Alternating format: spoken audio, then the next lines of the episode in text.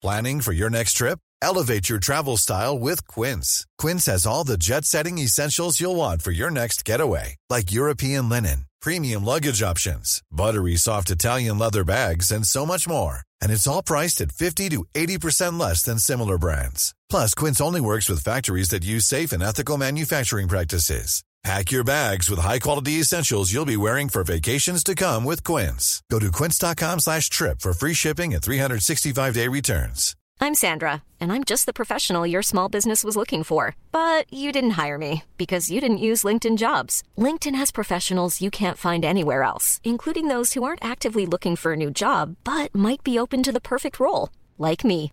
In a given month, over 70% of LinkedIn users don't visit other leading job sites. So if you're not looking on LinkedIn, you'll miss out on great candidates like Sandra. Start hiring professionals like a professional. Post your free job on linkedin.com/people today. Hast du dir für dieses Jahr finanzielle Ziele gesetzt? Möchtest du vielleicht Geld sparen, um dir einen Traum erfüllen zu können? Oder hast du dir vielleicht schon lange vorgenommen, deine Ausgaben besser im Blick zu behalten? Stell dir vor, es gäbe einen einfachen Weg, wie du deine Finanzen aufräumen, unnötige Ausgaben eliminieren und deine Verträge mit nur einem Fingertipp rechtssicher kündigen kannst. Und das Ganze bequem per App, die auch noch dauerhaft kostenlos ist. Klingt utopisch? Hab ich auch zuerst gedacht, bis ich Finanzguru entdeckt habe. Die App Finanzguru ist wirklich eine großartige Möglichkeit, den Überblick über deine Finanzen zu behalten. Vielleicht kennst du Finanzguru auch schon. Die Gründerzwillinge Benjamin und Alexander Michel konnten 2018 in der Gründershow Die Höhle der Löwen Carsten Maschmeyer als Investor für sich bzw. für Finanzguru gewinnen. Mittlerweile nutzen mehr als 1,5 Millionen Menschen Finanzguru und lassen sich dabei unterstützen, ihre Finanzen zu organisieren und ihre Sparziele zu erreichen. Und es ist wirklich kinderleicht. Du lädst dir einfach die kostenlose App runter und verbindest deine Konten mit Finanzguru. Dabei ist es völlig egal, ob es sich um ein Girokonto, Kreditkarte, Depot oder Kryptobörse handelt. Um deine Daten musst du dir übrigens keine Sorgen machen. Dank eines Drei-Stufen-Sicherheitskonzeptes sind sie bestmöglich geschützt. Niemand außer dir kann deine Daten bei Finanzguru sehen. In der App werden all deine Einnahmen und Ausgaben automatisch kategorisiert und übersichtlich dargestellt. Finanzguru zeigt dir auch alle deine Verträge an. Und in der App kannst du sogar überflüssige Abschlüsse per Fingertipp rechtssicher kündigen und hast wieder ein paar Euro gespart. Und für nur 2,99 Euro monatlich kannst du mit Finanzguru dein Geldmanagement auf das nächste Level heben. Du bekommst mit Finanzguru Plus eine Fülle von leistungsstarken Funktionen, wie zum Beispiel detaillierte Budgetanalysen und personalisierte Finanztipps. So behältst du die Kontrolle über dein verfügbares Budget. Und das Allerbeste, mit meinem Code MORD3 kannst du als Neukundin oder Neukunde Finanzguru Plus drei Monate statt nur sieben Tage kostenlos testen. Einfach die App downloaden, dein Konto verknüpfen und im Reiter Mehr meinen Gutscheincode MORD3 einlösen. Warte aber nicht zu lange, denn der Code MORD3 ist nur 30 Tage lang gültig. Den Link zur App und alle wichtigen Infos habe ich dir in die Show Notes in meinen Linktree gepackt.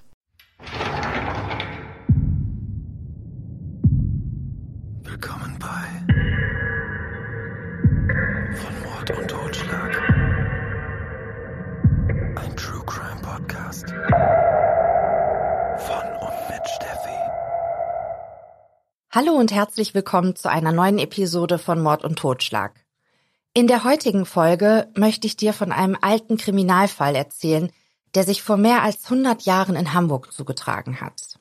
Apropos Hamburg, wenn du Alex vom Podcast Wahre Verbrechen und mich live sehen möchtest, dann kannst du das am 10. November bei True Crime Podcast live an Bord tun.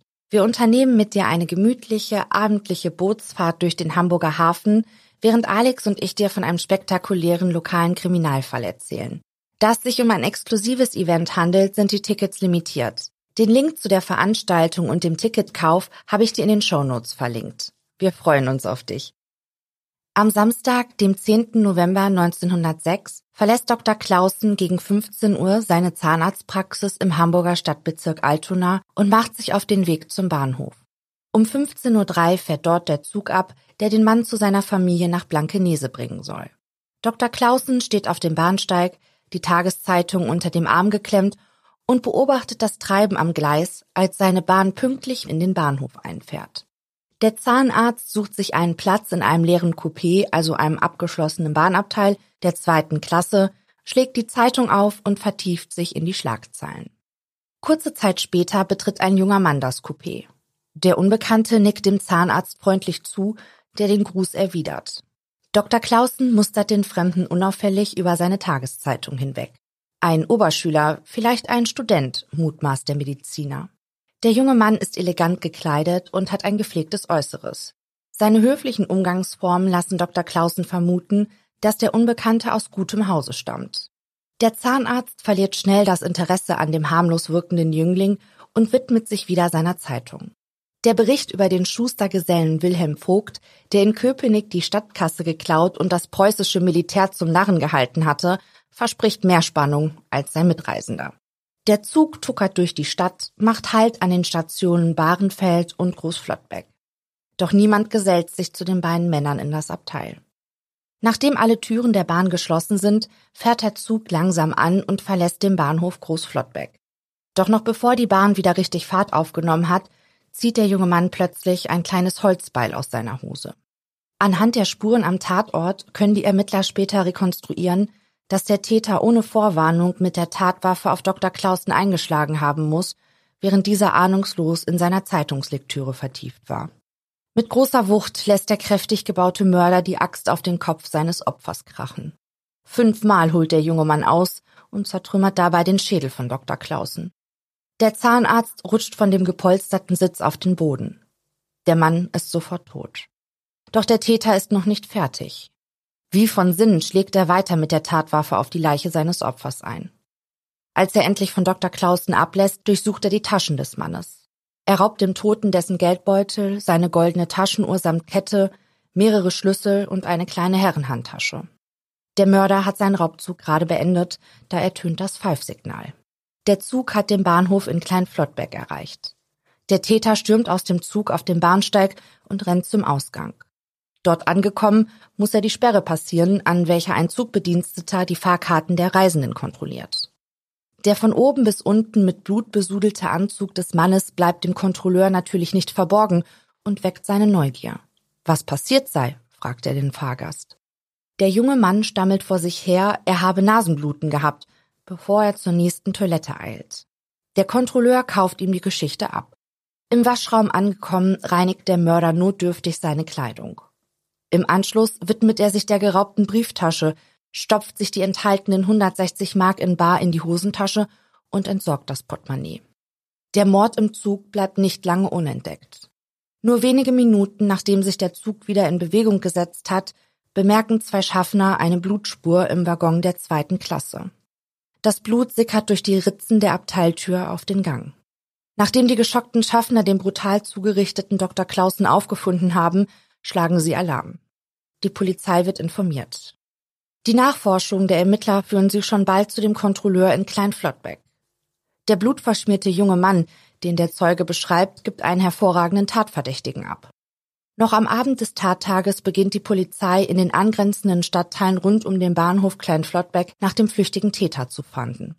Gesetzeshüter patrouillieren durch die Straßen und informieren die Anwohner über das fürchterliche Verbrechen und den gesuchten Mörder. Auffällige Plakate werden ausgehangen. Darauf ist der Raubmord in den wesentlichsten Details geschildert und eine ausführliche Beschreibung des mutmaßlichen Täters gedruckt. Der Polizeipräsident setzt für die Ergreifung des Täters eine Belohnung von 2000 Mark aus. Keine drei Tage später, am 13. November, führen die intensiven Ermittlungen der Polizei zum Erfolg. Gegen 6 Uhr am Morgen steht Polizeiinspektor Engel mit drei Schutzpolizisten vor einem Wohnhaus in Altona. Zunächst suchen die Beamten das Gespräch mit den Eigentümern. Das Ehepaar Kossmann berichtet den Beamten, dass sie eines ihrer Zimmer an einen jungen Mann untervermietet haben, der vor drei Wochen seine Arbeitsstelle verloren habe. Bei dem Untermieter handelt es sich um den 17 Jahre alten Thomas Rücker, der als dringend tatverdächtig gilt. Zeugenaussagen hatten die Ermittler auf die Spur des Teenagers geführt. Rücker war dabei beobachtet worden, wie er in den Tagen nach dem Raubmord an Dr. Clausen ungewöhnlich viel Bargeld ausgegeben hatte. Zudem stimmte sein Äußeres mit der Täterbeschreibung überein. Der 17-Jährige schläft noch, als die Kossmanns die Polizisten in sein Zimmer führen. Unsanft wecken die Ermittler den mutmaßlichen Raubmörder. Der Teenager wird in Gewahrsam genommen und auf die Polizeiwache gebracht. Zunächst leugnet der 17-Jährige, etwas mit dem brutalen Mord an dem Zahnarzt zu tun zu haben. Doch so schnell lassen ihn die Vernehmer nicht davonkommen. Sie konfrontieren Rücker mit den Indizien, die sie in seinem Zimmer gesichert hatten.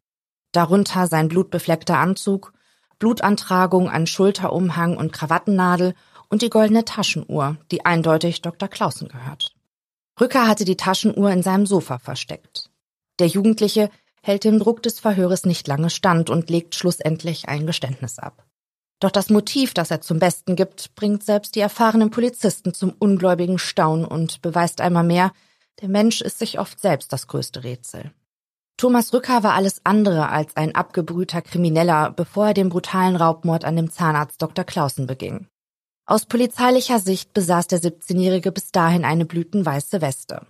Alle, die den 17-Jährigen kennen, beschreiben Rücker als wohlerzogenen und braven Jugendlichen. Es scheint, als sei der vermeintlich hochanständige Thomas Rücker wie aus dem Nichts auf die schiefe Bahn geraten. Er kommt am 28. Dezember 1888 in Hermsdorf, einer Gemeinde im Norden der Tschechischen Republik, als Sohn einer wohlhabenden katholischen Familie zur Welt.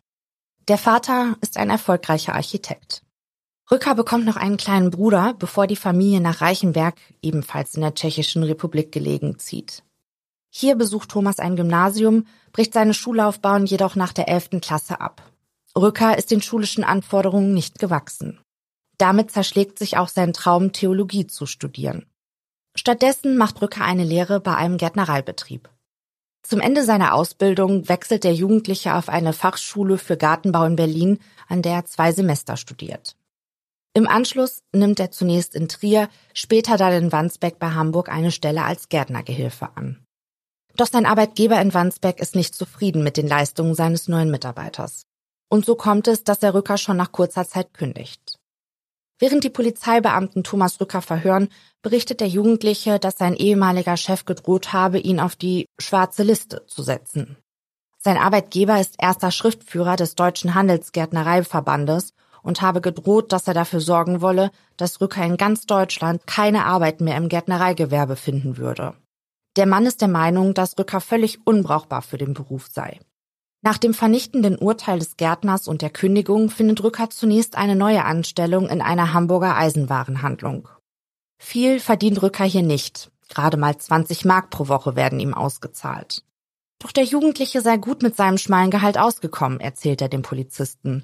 Immerhin sei er standhafter Antialkoholiker und überzeugter Vegetarier. Ein Wirtshaus will er noch nie betreten haben und intimen Kontakt zum anderen Geschlecht würde er auch meiden, äußert der Jugendliche. Er habe sich ausschließlich von trockenem Schrotbrot und Wasser ernährt. Wenn er sich mal etwas Besonderes gönnen will, so würde er zu einem saftigen Apfel greifen. Doch nachdem Rücker auch seinen Job in der Eisenwarenhandlung verliert, sieht es düster für ihn aus. Es gibt heute nicht mehr viele Quellen zu dem Fall, so dass es schwerfällt zu beurteilen, wie Thomas Rücker sich in seinen Notlage manövrierte. Der Gärtner aus Wandsbeck notierte, dass er seinen ehemaligen Arbeitnehmer für lümmelhaft und bummelig halte. Die Aussage von dem Ehepaar Kossmann deutet an, dass Rücker durchaus noch andere Perspektiven gehabt hätte, um Geld zu beschaffen. So berichteten seine Vermieter, dass das Geigenspiel des Jugendlichen regelmäßig für einen Menschenauflauf vor ihrem Wohnhaus gesorgt habe. Rücker hatte in seiner Kindheit eine Musikausbildung genossen und sein Vater schenkte ihm eine wertvolle Geige. Die wenigen Notgroschen, die Rücker beiseite gelegt hatte, sind nach seiner letzten Kündigung schnell aufgebraucht. Schon bald kann sich der Jugendliche nicht mal mehr eine Scheibe Schrotbrot leisten. Er hungert. Tagelang. Der Hunger raubt ihm gar den Schlaf. Als der 17-Jährige sich den dritten Tag in Folge mit knurrendem Magen in sein Bett legt, kommt ihm plötzlich eine Idee, wie er sein Problem auf einen Schlag aus der Welt schaffen kann. Er müsse nur jemanden ausrauben. Gegenüber den vernehmenden Beamten behauptet Rücker, er habe sich vor dem Verbrechen Fachliteratur zu Gemüte geführt, um sich auf die Tat vorzubereiten. Bei dieser Fachliteratur, wie Rücker es nennt, handelt es sich um einen Kriminalroman von Nick Carter, in dem ein Mord in einem Eisenbahnabteil beschrieben wird.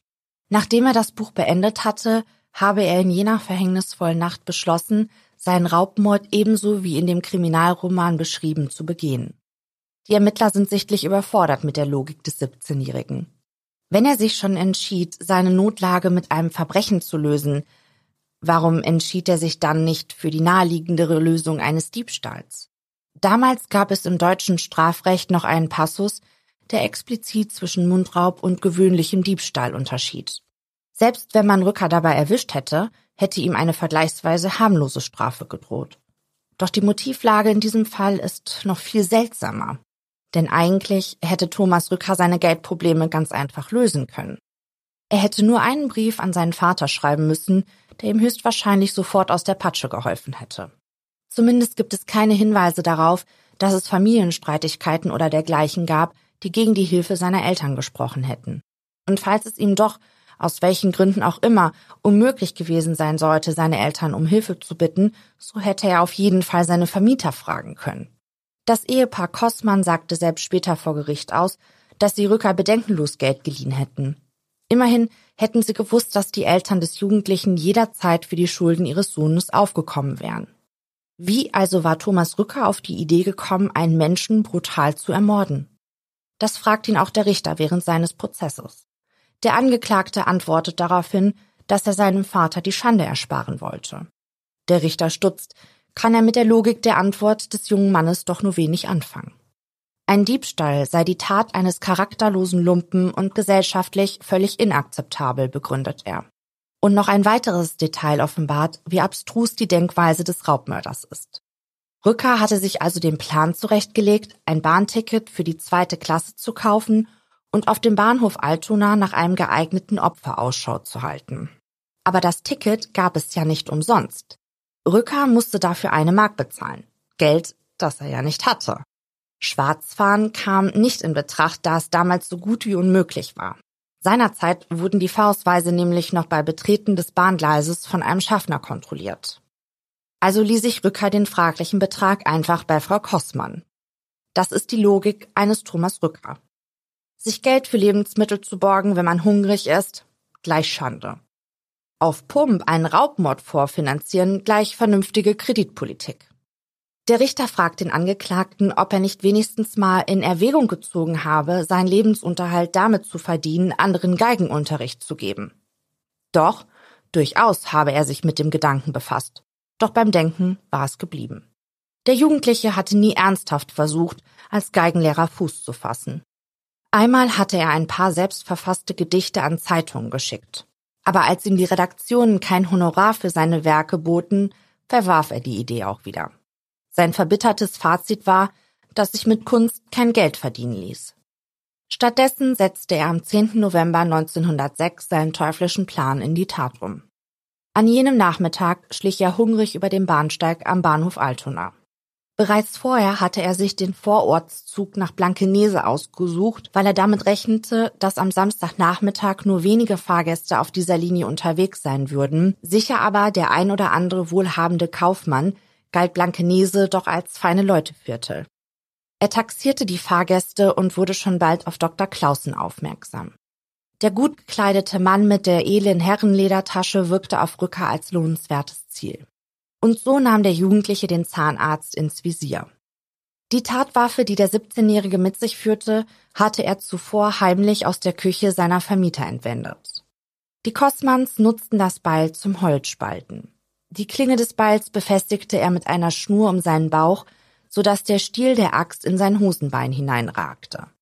Während des Gerichtsprozesses gibt Rücker zu, dass er durchaus Hemmungen verspürt habe, als er dem ahnungslosen Dr. Clausen gegenübergesessen habe. Doch das Ticket des Jugendlichen habe nur bis zur Haltestelle Klein Flottbeck gegolten und so habe er schnell handeln müssen. Rücker berichtet, dass er zunächst aufgestanden sei und sich an das Abteilfenster gestellt habe. Er tat so, als wolle er die Aussicht genießen. In Wahrheit aber fingerte er das Beil aus seiner Hose. Dann ging alles rasend schnell. Nachdem Thomas Rücker sich notdürftig im Waschraum der Toilette das Blut von der Kleidung gewaschen hatte, machte er sich auf den Weg zur nächsten Bäckerei und gönnte sich einen Laib Schrotbrot. Bei einem Obsthändler kaufte er sich einen Apfel.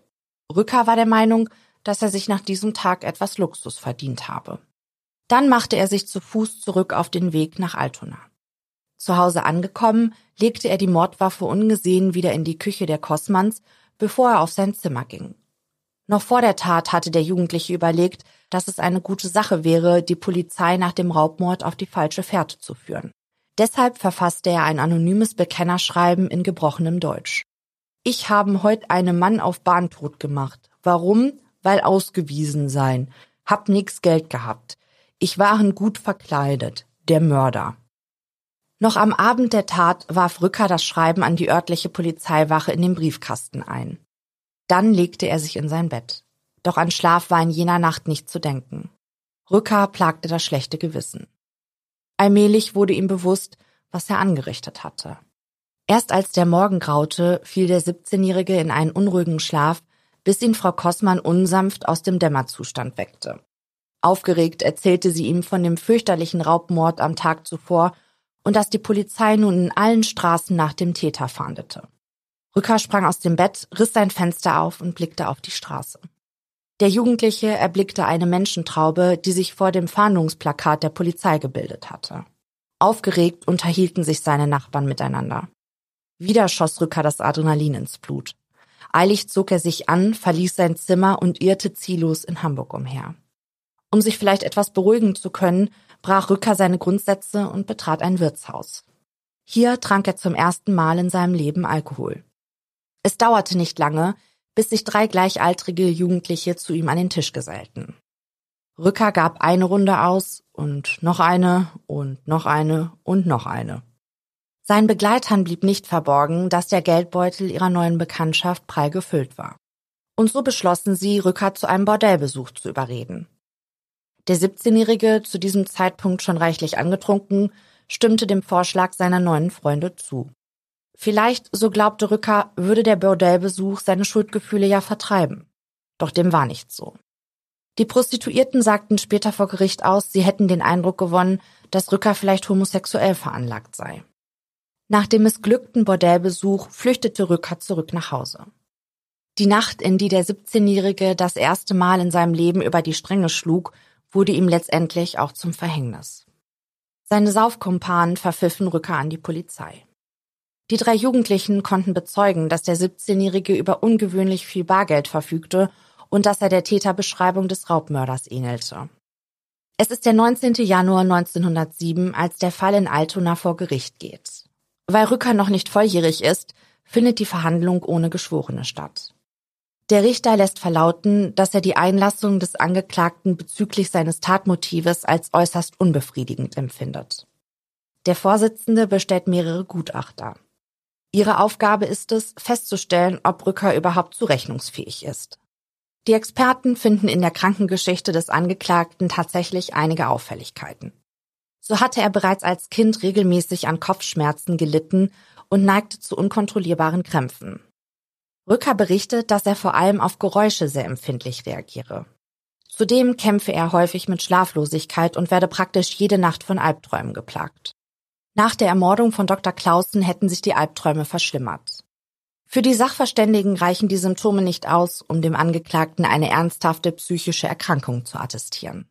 Thomas Rücker hat den Mord aus freiem Entschluss begangen. Der Jugendliche ist aus psychiatrischer Sicht voll zurechnungsfähig und aus juristischer Sicht damit auch voll schuldfähig. Der Richter verurteilt den Angeklagten daraufhin zur Höchststrafe für jugendliche Straftäter. Thomas Rücker muss für 15 Jahre ins Gefängnis. Es ist nicht bekannt, was nach der Entlassung aus dem Gefängnis aus dem Häftling wurde.